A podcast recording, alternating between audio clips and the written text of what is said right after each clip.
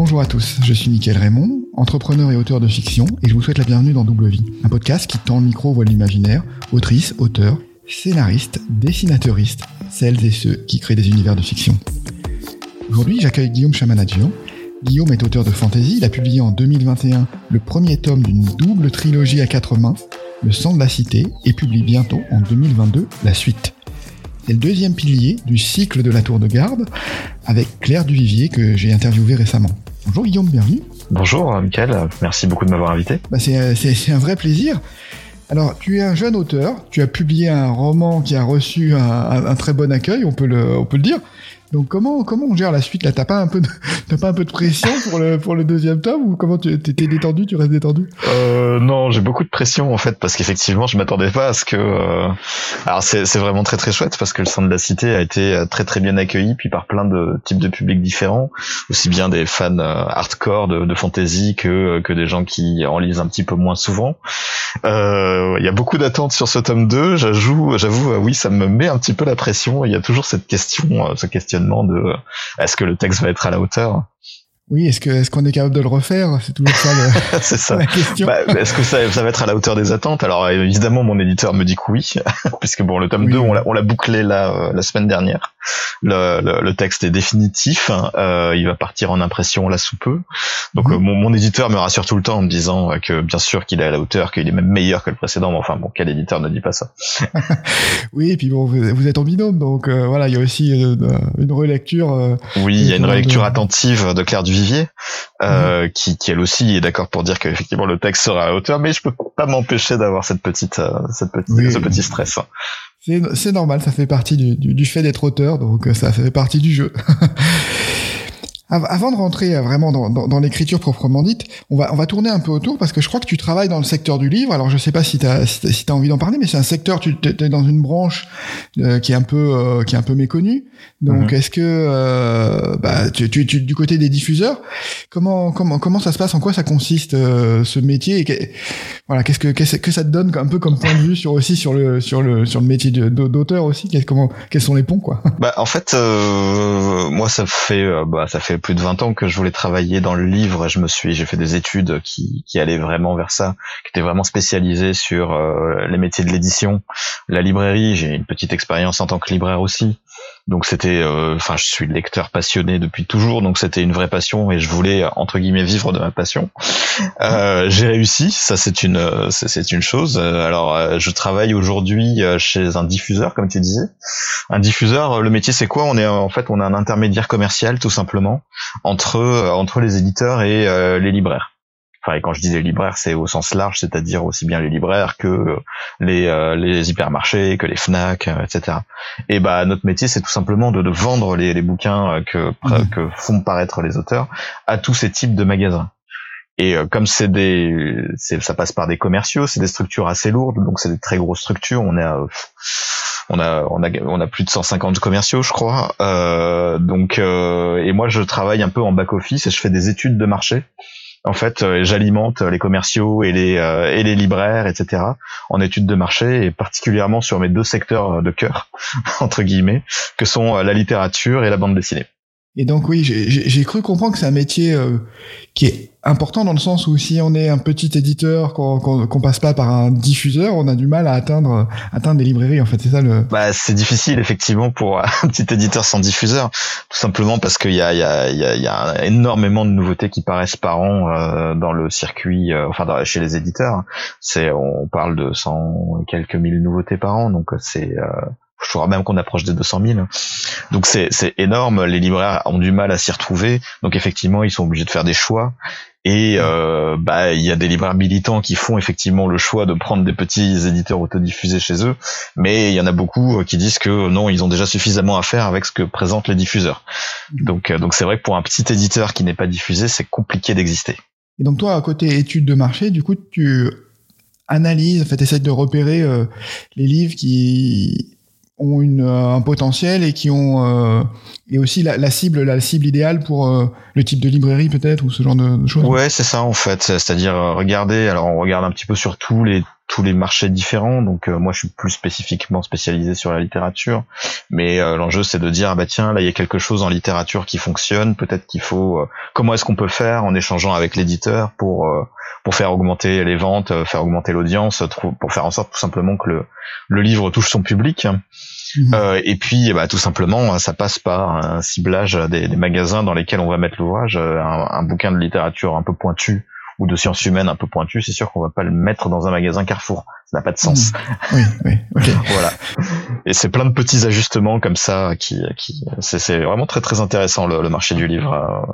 Et est-ce que ça te donne aussi une vision sur euh, est-ce que ça te bride pas un peu, tu vois, euh, être, être capable d'avoir une étude de marché en tant qu'auteur? Est-ce que après tu te dis pas, il oh, faudrait que j'écrive dans tel domaine ou telle chose Non, alors, déjà parce que si je faisais ça, je connais l'état du marché de la fantaisie française et si si je, si je m'étais euh, si je m'étais écouté, jamais je n'aurais écrit de la fantaisie. Enfin, si, si j'avais écouté mon moi professionnel diffuseur, jamais je n'aurais fait ça. Non, je pense que c'est plutôt dans l'autre sens qu'il faut le regarder, c'est-à-dire que je suis passionné de livres d'abord, mmh. euh, de littérature sûr. Je pense que de toute façon, même si euh, les marchés, euh, enfin les, études de marché, ça donne une espèce de vision de ce que peut être le marché du livre à un moment T. La, beauté de, ce marché du livre, c'est qu'il évolue sans cesse, il se renouvelle tout le temps. Euh, il y a toujours des trucs extraordinaires qui sortent. moi, je prends toujours autant de plaisir en tant que lecteur sur sur tout un tas de choses. Donc, il faut pas, il faut justement pas se brider. moi, mon rôle, c'est pas de dire aux éditeurs ce qu'ils doivent, ce qu'ils doivent produire, enfin, ce qu'ils doivent publier pour que ça se vende. Euh, non, mon rôle c'est justement au contraire de trouver euh, le public pour le bouquin que eux proposent. C'est l'éditeur, il est libre de faire ce qu'il veut. Et moi, il faut qu'après, je, je, sois capable de dire, bah ok, ce bouquin-là, euh, le public, on va plutôt le trouver par là. Il faut plutôt essayer d'aller le chercher comme ça, etc., etc. Donc euh, c'est euh, c'est absolument pas bridant. C'est plus une, une vraie ouverture en fait. Mhm. Ok, bah oui, c'est assez passionnant effectivement vu comme ça. Et puis si voilà, si si tu suivais le marché, tu aurais fait de la romance et voilà, c'est ça. ou du euh, ou du développement personnel. Bon, c'est pas du tout euh, c'est pas du tout mon genre. Non, j'ai d'abord écrit parce que parce que j'avais envie d'écrire tout simplement et du coup j'ai j'ai écrit vraiment ce qui me plaisait. Mhm. Ok. Bah, on va parler, on va parler d'écriture du coup. Euh, tu t'es, tu t'es lancé. Euh, bah, est-ce que tu t'es lancé récemment déjà? Est-ce que tu, tu écrivais, tu, dis, tu, tu disais que tu étais un gros lecteur, mais est-ce qu'en même temps, pendant que tu lisais, pendant que tu absorbais euh, cette matière, est-ce que tu avais commencé un peu à écrire il y a, il y a longtemps, ou est-ce que ça t'est venu là, enfin, avec ce premier premier ouvrage?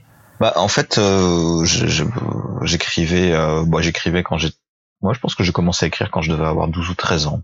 Euh, ça n'avait absolument rien d'intéressant, hein. euh, il faut quand même le reconnaître. Euh, j'écrivais comme ça, sans forcément chercher à être publié à l'époque. avec un copain, on faisait des scénarios de, de bande dessinée, des choses comme ça, qui étaient basées sur, enfin c'était de la fanfic, hein, tout simplement, qui était basé sur des univers de manga qui nous plaisaient. et puis, puis bon, bah en fait, j'ai un peu arrêté j'ai un peu arrêté quand j'ai commencé dans ma vie professionnelle, hein, tout simplement. Et puis je m'y suis remis. Euh, oh, c'était il y a combien de temps? C'était en 2016 hein, dans ces eaux-là. Donc il y a, y a 5-6 mmh. ans. Euh, alors il y a un truc que j'ai jamais, oui, c'est parce que je dis que j'avais arrêté, mais en réalité pas tout à fait. Euh, ce que ce que j'ai écrit en fait, la, la, mon activité créative, elle s'était un peu déportée entre guillemets euh, sur euh, le jeu de rôle pendant des années. C'est-à-dire qu'effectivement, euh, j'ai euh, plutôt que de prendre des scénarios qui étaient déjà tout faits euh, pour du jeu de rôle, j'écrivais des scénarios que je faisais jouer en fait à mes joueurs.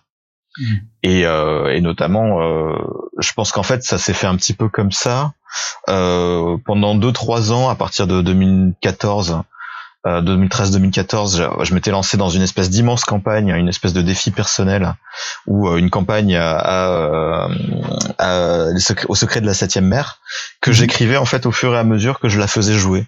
C'est-à-dire qu'à la fin de chaque séance, j'avais entre guillemets certains embranchements, et puis euh, mes joueurs choisissaient la voie qu'ils voulaient prendre, et puis bah euh, dans la semaine qui suivait, euh, j'écrivais la suite en fonction de, en fonction de leur choix.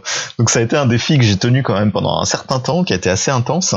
Et je pense que c'est quand j'ai terminé vraiment, quand on a terminé cette campagne, ça nous a pris ouais un peu plus de deux ans, que mmh. que ça a commencé à me manquer entre guillemets, que je me suis dit bah il faut que je trouve quelque chose pour remplacer. Oui, oui.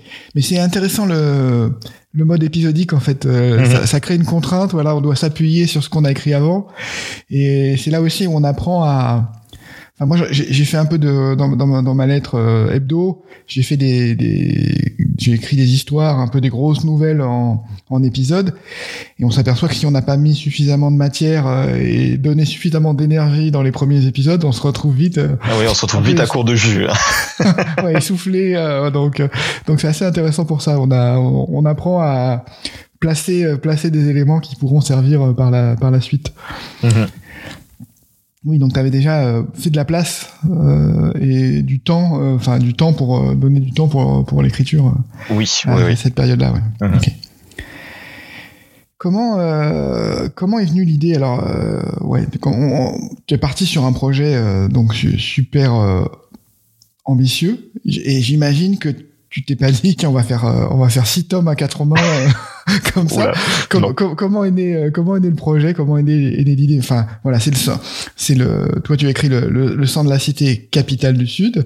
Euh, c'est le, le, premier tome d'une trilogie donc qui est écrit avec euh, Claire Duvivier et à chaque vous alternez en fait chaque chaque il y a un premier tome qui est, qui est sorti capitale du Sud, il y a un premier tome qui est sorti capitale du Nord. Tu vas bientôt sortir le tome 2 de Capitale du Sud où tu parles de la cité de Gémina. Uh-huh. Comment euh, comment c'est né tout ça? Parce que franchement, c'est ça fait ça fait rêver. Enfin, déjà le concept fait rêver. donc, bah, en fait, c'est né euh, bon Claire. Euh, donc avec Claire Duvivier, il y a il y a des ça a mis très très longtemps à naître. Hein, pour être honnête, avec Claire Duvivier, euh, c'était en 2013 ou 2014. On a fait un, un voyage. enfin, on est on est parti en train faire une petite virée en Toscane.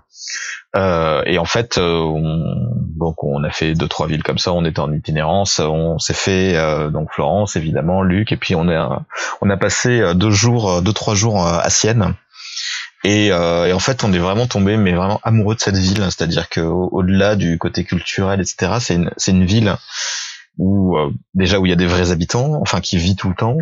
Euh, c'est une ville euh, et puis puis en fait c'est une ville de fantaisie tout simplement. C'est-à-dire que c'est une ville qui est découpée en quartiers où chaque quartier a son animal son animal emblématique. Donc il y a un quartier du, de, la tortue, il y a un quartier du dauphin, etc. Et puis et puis tous les ans il y a le palio qui se passe sur une petite place au centre de, de la ville où c'est une course de chevaux où chaque quartier s'affronte en fait. Chaque quartier désigne un champion et puis ça fait le ils font le tour de la cité à de, de la place à cheval et euh, et le, gagnant, enfin le, quartier qui l'emporte est célébré pendant les six mois qui suivent. Et en fait, en, revenant, euh, en revenant de, dans, dans, le train, euh, en revenant d'Italie, avec Claire, on s'est dit, mais c'est, magique cette ville, c'est vraiment une ville de fantaisie en fait. Donc on a commencé à essayer d'imaginer un peu comme ça, qu'est-ce que ça pourrait être une ville comme Sienne, qui serait dans un univers de fantaisie où il y aurait un peu de magie, mais pas trop, où la ville serait beaucoup beaucoup plus grande, où il y aurait des guerres entre entre les différents quartiers, qui iraient au-delà de la simple de, de la simple euh, de, de, cette simple course de chevaux. Donc et c'est un peu comme ça, donc on a on a on a jeté ça au bout d'un moment sur un cahier, mais c'était juste euh, bah, c'était juste une un exercice, un jeu un peu entre nous. On, faisait ça euh, parce que à la fois Claire et, moi, on était tous les deux euh, passionnés par ce qu'on avait vu, qu'on est tous les deux des gens un peu créatifs, et donc du coup, bah on s'est dit allez, on, jette ça sur le quartier, sur le carnet, et puis on, on en fera probablement rien, mais mais en tout cas, en tout cas, on part on part là-dessus. Puis des années après, on, a eu la, même type d'expérience avec Amsterdam. On est allé en train à Amsterdam, on s'est fait trois jours, et puis euh, et puis pareil, on, est tombé amoureux de la ville, on s'est baladé tout le temps. Enfin, c'est une ville extraordinaire aussi. Donc euh, et en revenant dans le train, bah pareil, on a rejeté quelques notes sur sur le carnet, et puis et puis c'est resté là pendant encore un ou deux ans.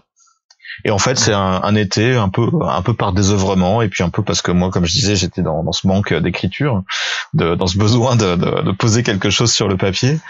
Euh, où on s'est dit bon allez on se lance. Et puis c'est là qu'on a vraiment posé le cadre en disant bah les deux villes qu'on a un peu imaginées euh, on va euh, on va écrire dessus. Et puis et puis ce sera un roman. Parce que la question s'était posée de le faire sur un jeu de rôle de le faire sur un sur un jeu vidéo avec RPG Maker enfin. Donc c'est comme c'était que des idées ça pouvait prendre n'importe quelle forme. Et puis à partir du moment où on a décidé que ce serait un roman bah on, s'y est mis tous les deux. On s'est on s'est partagé les tâches. Euh, et, euh, et puis, et puis voilà, c'est allé euh, comme ça un peu de fil en aiguille. On se faisait lire euh, chacun nos chapitres régulièrement et, et au final, on a accouché de deux histoires. Ok. Qu'on a ensuite découpées pour en faire des trilogies. Hmm. Ok. Donc vous aviez, quand vous vous êtes lancé, vous aviez déjà la trame, euh, la trame narrative euh, qui vous permettait de, savoir où vous alliez. Euh. Oui, on savait, on savait pas comment ça se terminait, mais on savait où on allait. Hmm. On avait l'équivalent de l'histoire sur les deux premiers tomes de chaque trilogie. Euh, donc euh, on a et on a beaucoup écrit en fait, on a vraiment beaucoup produit de texte assez rapidement. Euh, et c'est à partir de là que donc on savait ensuite comment à peu près on voulait terminer, mais on savait pas en, combien de temps on allait le faire. Est-ce qu'il nous faudrait un volume de plus chacun ou trois volumes de plus chacun? Et puis on s'est dit que non, il fallait pour que ce soit cohérent et que ce soit qu'on n'ait pas l'impression de tirer à la ligne, il fallait que ça reste deux trilogies. Comment euh, ça, s'est fait naturellement le fait de, se dire euh, on, va chacun prendre une ville en fait euh, parce que vous auriez pu faire une histoire un peu plus croisée ou des personnages voilà qui qui évoluent comment? Non, ça s'est fait en, en, y réfléchissant beaucoup, ça s'est pas fait si naturellement que ça. parce qu'on a évidemment on a on a envisagé plein de possibilités différentes que chacun écrive un chapitre de chaque cité euh, on a même envisagé un moment de dire ah bah ok Claire elle va s'occuper du nord et moi du sud, mais on va intercaler les chapitres, c'est-à-dire faire euh, chapitre 1 de Capitale du Nord puis chapitre 1 de Capitale du Sud. Enfin on a on a croisé tout ça et puis en fait on s'est dit que ce serait euh, beaucoup plus cohérent si et beaucoup plus intéressant à lire pour un lecteur hein, aussi il faut le dire si chaque ville était portée vraiment par un seul narrateur que chaque narrateur était porté par un auteur et du coup, c'est là où on a dit, bah ok, euh, on fait, euh, on fait vraiment euh, chacun, chacun sa trilogie, et on sort à tour de rôle. Ce qui nous a permis aussi de dire, bah en fait, le fait de chacun jouer entre guillemets son, son roman, moi, moi tous les mois d'avril et Claire tous les mois d'octobre, ça fait un peu comme si on était sur une partie de tour de garde. Donc la tour de garde étant le, un jeu inspiré des échecs qu'il y a dans le roman. Mmh. on joue chacun à tour de rôle. Bon bah c'est c'est très bien. Et puis en plus ça vous permet aussi d'avoir euh, de, de, développer chacun votre style en fait euh, et de oui. ouais de... à la fois de développer notre style et puis soyons honnêtes on n'a pas du tout les mêmes manières de travailler avec Claire. Euh... Claire elle se met devant son ordinateur elle travaille euh, très très vite. Elle, elle écrit vraiment énormément. Puis ensuite elle retravaille beaucoup elle revient en arrière euh, moi, j'ai plutôt tendance à m'abîmer euh, dans un canapé ou à faire des longues balades à pied euh, dans le quartier pour structurer mon récit. Je, peux ne rien écrire pendant 15 jours et puis ensuite me poser devant mon écran et puis et puis là taper en un week-end un chapitre complet. Ce sont des longs chapitres. Et donc du coup ça ça collait pas entre guillemets de travailler vraiment trop ensemble. Il fallait qu'on le fasse un peu chacun de notre côté, sinon on aurait fini par se taper dessus. Toi, tu as, ouais, tu as plutôt, euh, je crois que ton inspiration, c'est plutôt les, les, romans d'aventure. J'ai vu que tu citais euh, Alexandre Dumas pour euh, comme euh, comme inspiration pour ben, pour ce pour cette trilogie là. Mm-hmm. c'est est-ce que est-ce que t'as d'autres inspirations? Comment comment t'as toi imaginé le le scénario de cette partie là en fait cette, cette, cette construction? Bah, en fait, je voulais effectivement le, côté euh, le côté Alexandre Dumas, c'était ce que je voulais dès le début, que ce soit un, une espèce de roman de KPDP avec euh, avec du panache, avec euh, avec des courses poursuites, etc. Je voulais que ce soit un roman d'aventure, avec un petit peu de fantaisie évidemment, un petit peu de, de fantastique au sein de au sein de l'univers, parce que parce que pour moi c'est une espèce d'hommage déjà euh, j'ai dû lire à peu près tout Alexandre Dumas dans la bibliothèque de mes parents quand j'étais quand j'étais gamin. Donc c'était important pour moi aussi. Alors après je lis énormément d'autres choses aussi. Donc euh, les euh, les inspirations, hein, les inspirations viennent viennent un peu au fur et à mesure. Je suis, je suis très très fan d'Umberto Eco aussi. J'adore Le Nom de la Rose, Le Pendule de Foucault, Le Cimetière de Prague. Enfin, ce sont des romans cultes, absolument cultes pour moi. Il y a une, histoire de symbolique un humour, enfin une finesse que, que, que je, dont je suis absolument fan. Et je voulais qu'il y ait un petit peu, un petit peu ce, petit côté dedans qui soit à la fois euh, épique mais un peu ironique, un peu, euh, un peu drôle. Jamais prendre euh, les, les, héros au sérieux. Enfin, donc, donc voilà, il y a, c'est, c'est un peu toutes ces inspirations là. Et puis je lis beaucoup de BD, je lis, je lis pas mal de mangas aussi. Donc tout mmh. ça, ça peut, ça peut infuser aussi la, la, la, trilogie Capitale du Sud. Mmh. dans, dans, dans cette euh, bah, dans ta dans ta partie, tu suis un, un héros qui s'appelle euh, Nox, Mhm. un protagoniste, euh, voilà, qui du coup a une relation euh, particulière avec la ville. Alors la ville, je crois que tu la traites comme un comme si c'était un personnage en fait euh, qui avait une vie euh, voilà une vie euh, propre. Et du coup, lui, il est, euh, il se balade dans la ville. Enfin, il la, il la connaît, quoi. Il y a une, une espèce d'échange entre le, entre le protagoniste ou un balai, je sais pas comment dire, entre le. Ouais, c'est une, une fusion, une synergie. fusion. En fait, ce que- non, ce qu'on voulait surtout, c'était que, et c'est aussi le cas pour pour Capitale du Nord de, de Claire Duvivier, c'était que le, en fait, chaque narrateur soit vraiment à la fois une incarnation et une émanation de sa ville. Et du coup, euh, et du coup, donc, euh, bah, la narratrice de Capitale du Nord, Amalia, c'est quelqu'un d'extrêmement droit qui reste, euh, qui, est, loin d'être, euh, loin d'être une imbécile, bien sûr, mais qui obéit aux règles extrêmement strictes que, que sous-tend une cité comme celle de, de. Euh, et côté, côté Gemina, c'est une cité du sud euh, extra, extraordinairement chaotique, euh, bruyante, euh, enfin très très humaine. Et il fallait que le personnage le reflète aussi, enfin qu'il soit aussi lumineux entre guillemets que sa ville, et, euh, et quelque part euh, aussi un peu chaotique. Donc euh, donc du coup ça. Et puis euh, il y a aussi tout tout cet aspect culturel entre guillemets de la ville que que je que j'essaye de faire transparaître à la fois dans dans le dans la poétique et dans la nourriture et ce qui fait que évidemment Nox est à la fois un peu poète et puis commis d'épicerie euh, donc euh, travail euh, travail euh, pas forcément euh, littéraire entre guillemets mais mais qui permettait à la fois de euh, de parler de bouffe et du coup de, de parler de cette culture à hauteur de pavé entre guillemets de la cité de Gemina et puis et puis de faire en sorte qu'il parcourt les villes la ville de, en long en large et en travers pour aller livrer des pâtisseries euh, de la charcuterie du vin etc donc euh, donc c'est en ça entre guillemets cette espèce de, de niveau où Nox est vraiment euh, à la fois fait corps avec sa propre ville et puis euh, en est une, une espèce de, de symbole et de représentation euh, qu'on voulait en tout cas pour pour chacune des cités évidemment on parle des villes quelque part avant de parler des narrateurs Hmm. Oui, bien sûr. Et- et du coup, tu as un plan, donc tu as, un plan de la ville. Comment tu co- comment tu t'es projeté? Tu- as imaginé cette imaginé cette ville euh, dans les détails? Comment comment ça s'est comment ça s'est passé? Alors je l'ai pas imaginé dans les détails, j'ai imaginé les, grandes lignes entre guillemets de à quoi elle allait ressembler. Euh, pour moi, elle allait ressembler à une scène de théâtre en fait. Euh, c'est un, amphithéâtre avec avec le je, peux, je sais pas si je peux montrer à la caméra euh, la carte entre guillemets Moi, je vais la voir, mais ce sera pas voilà. Mais Ouais. Donc en fait, on a on a un amphithéâtre entre guillemets euh, qui qui descend vers le centre. Euh, le centre étant le quartier du port et qui du coup est la scène, euh, la scène sur la, sur laquelle se déroulent un peu tous les tous les événements.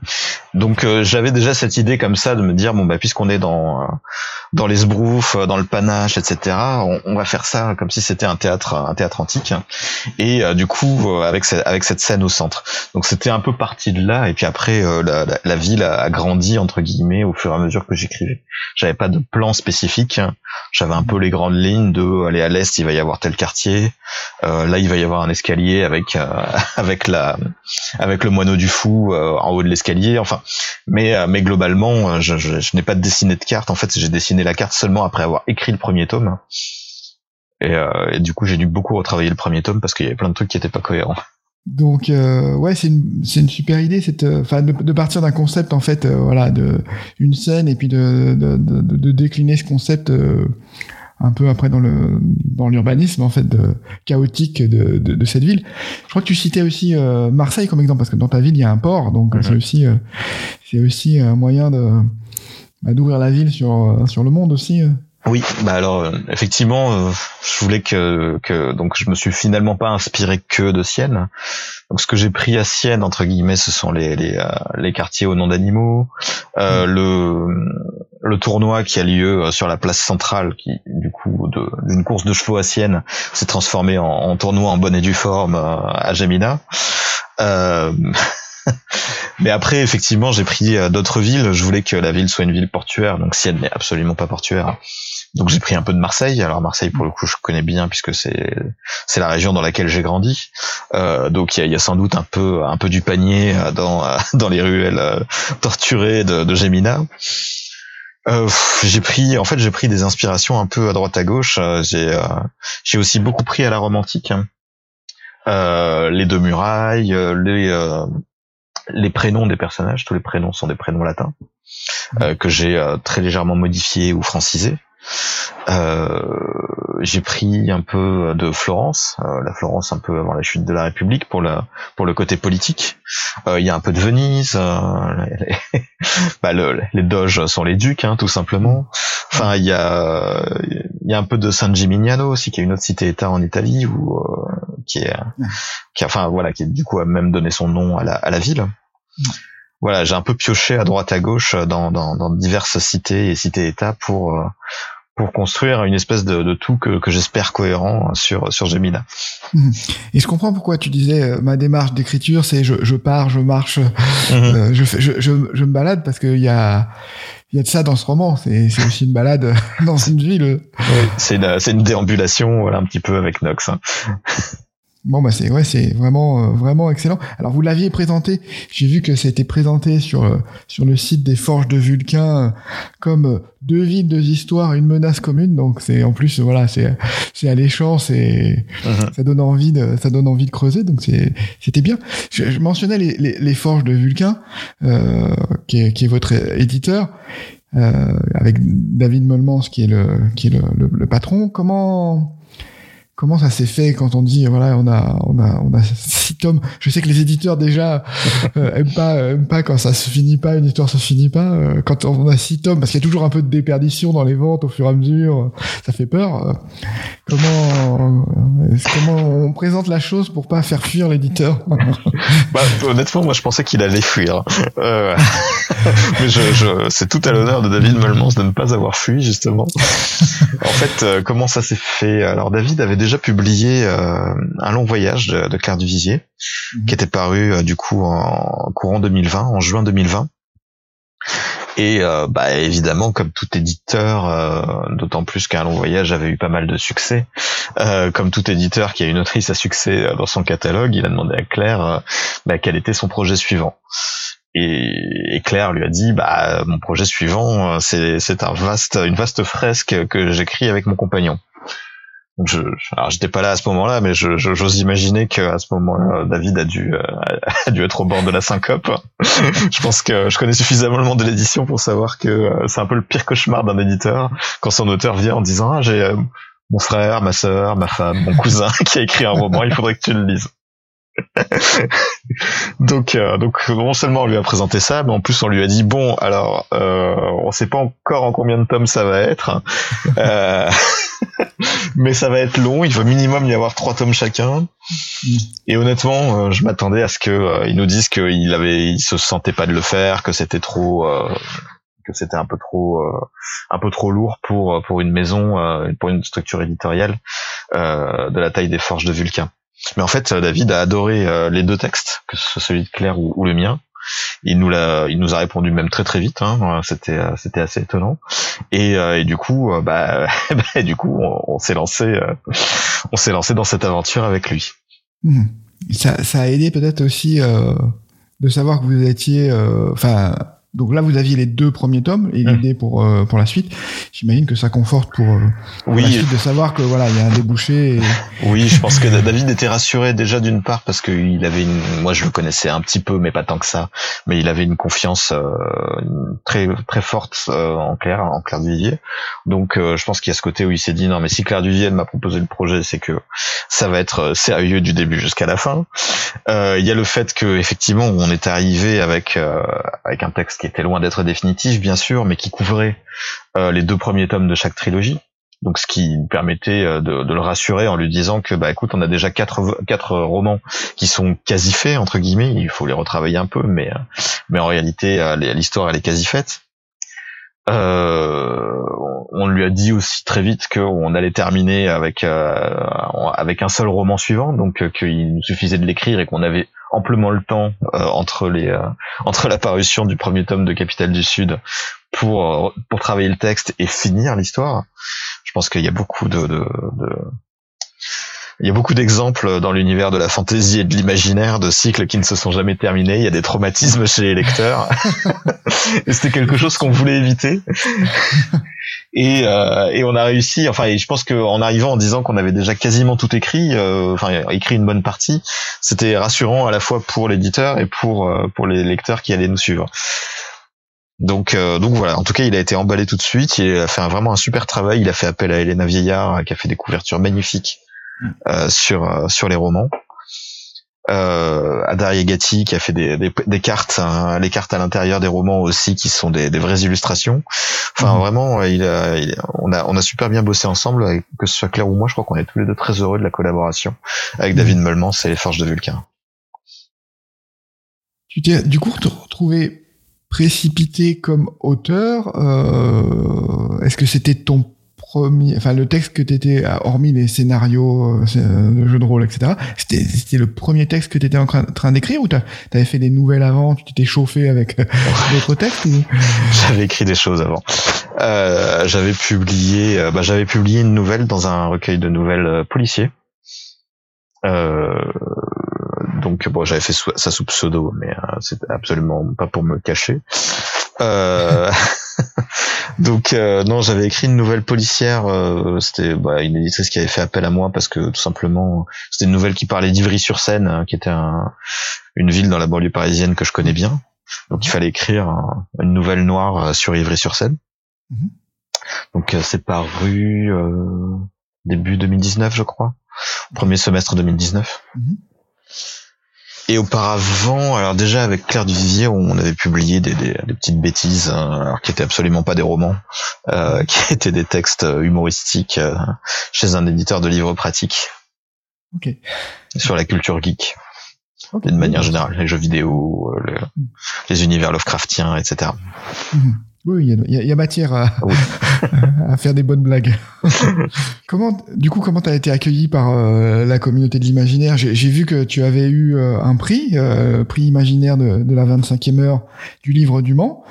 Mhm. alors que tu as gagné avec face au long voyage euh, de Claire du Vivier. En plus, il peut y avoir un peu de, un peu de compétition entre vous, donc c'est assez rigolo. Mm. Comment, ça se passe non, Comment ça se passe dans la dans, la commune par rapport à la communauté? Je, je sais que j'ai l'impression qu'elle est très euh, ouverte et accueillante, donc. Euh, bah, écoute, ça s'est extrêmement bien passé. Effectivement, la communauté de l'imaginaire est extrêmement ouverte et accueillante.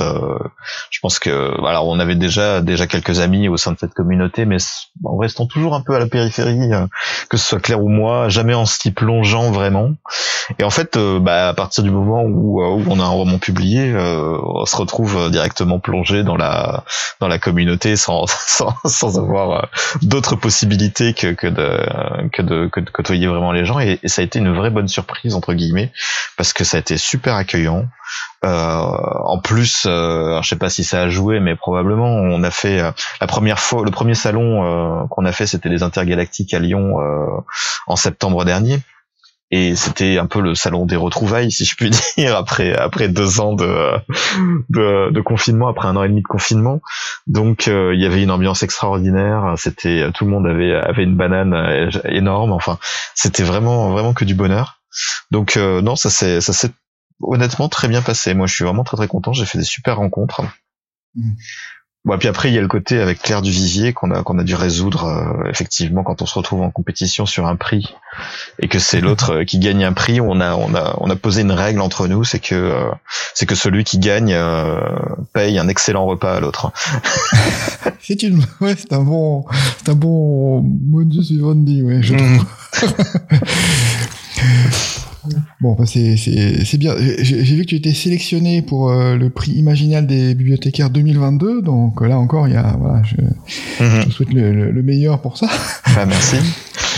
Euh, comment ça se passe pour, euh, pour la suite en fait là? Donc le tome 2 est fini.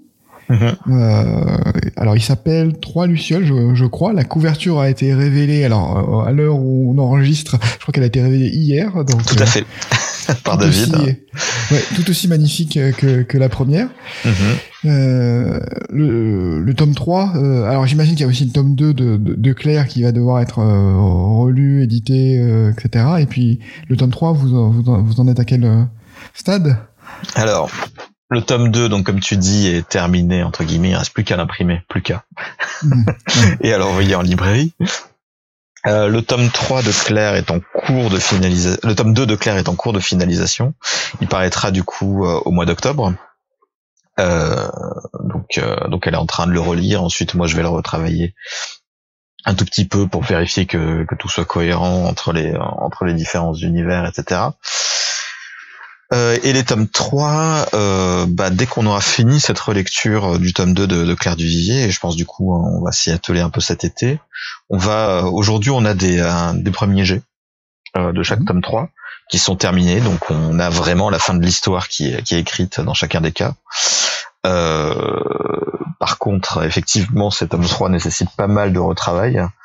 Euh, parce que euh, la, la petite difficulté qu'on s'est posée avec Claire, c'est que euh, bah, dans les tomes 3, les, les intrigues se rejoignent beaucoup plus. Il y a beaucoup plus d'intrications entre Capitale du Nord, du Nord et Capitale du Sud, et du coup, bah, il faut s'assurer que tout soit parfaitement cohérent.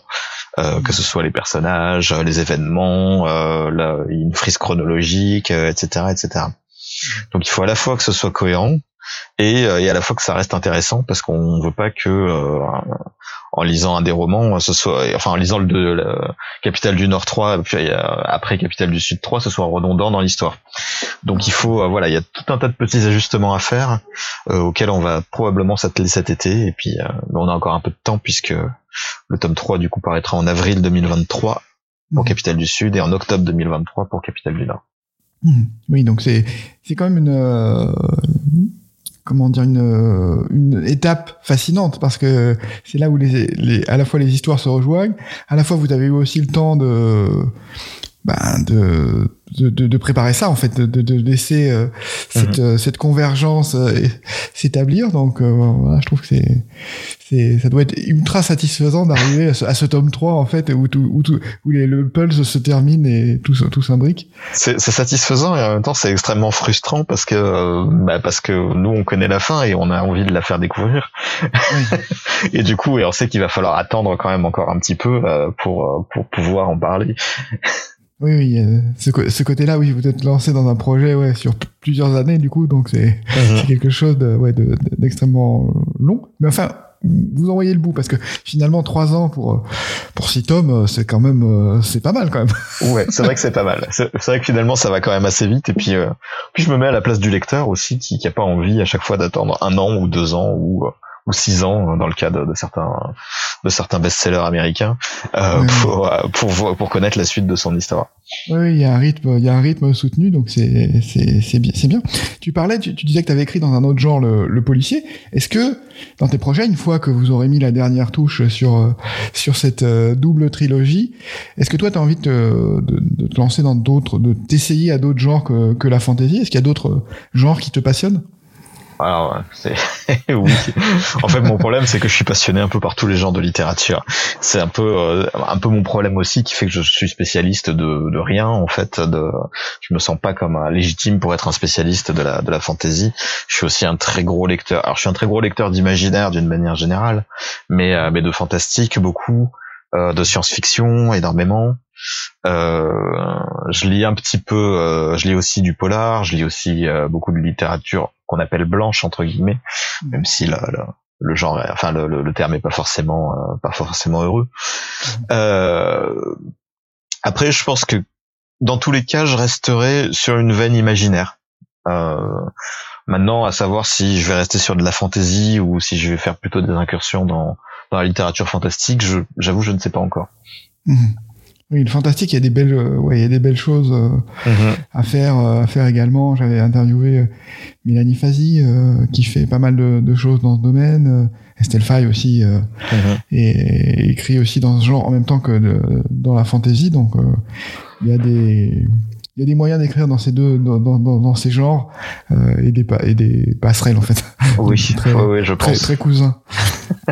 oui, oui, je pense. Puis après le moi, je viens de terminer euh, Notre part de nuit de, de Mariana Enriquez aux éditions du Sous-sol, qui est un bouquin vraiment exceptionnel, euh, qui est un roman fantastique en fait. On, dirait du, du, Stephen King avec euh, avec un fond avec un fond un peu historique. Enfin, c'est vraiment extraordinaire. Et, et, je pense que j'adorerais faire faire quelque chose un peu comme ça. Hmm. Oui, on a tous des, on a tous des romans qu'on termine en disant ah, j'aurais bien aimé écrire celui-là. Bon bah écoute, c'est bien, je crois qu'on a un peu un peu fait le tour de ton actualité. Euh, on a parlé de, de, de, jeux de rôle quand même euh, à un moment dans, dans, tes influences euh, majeures.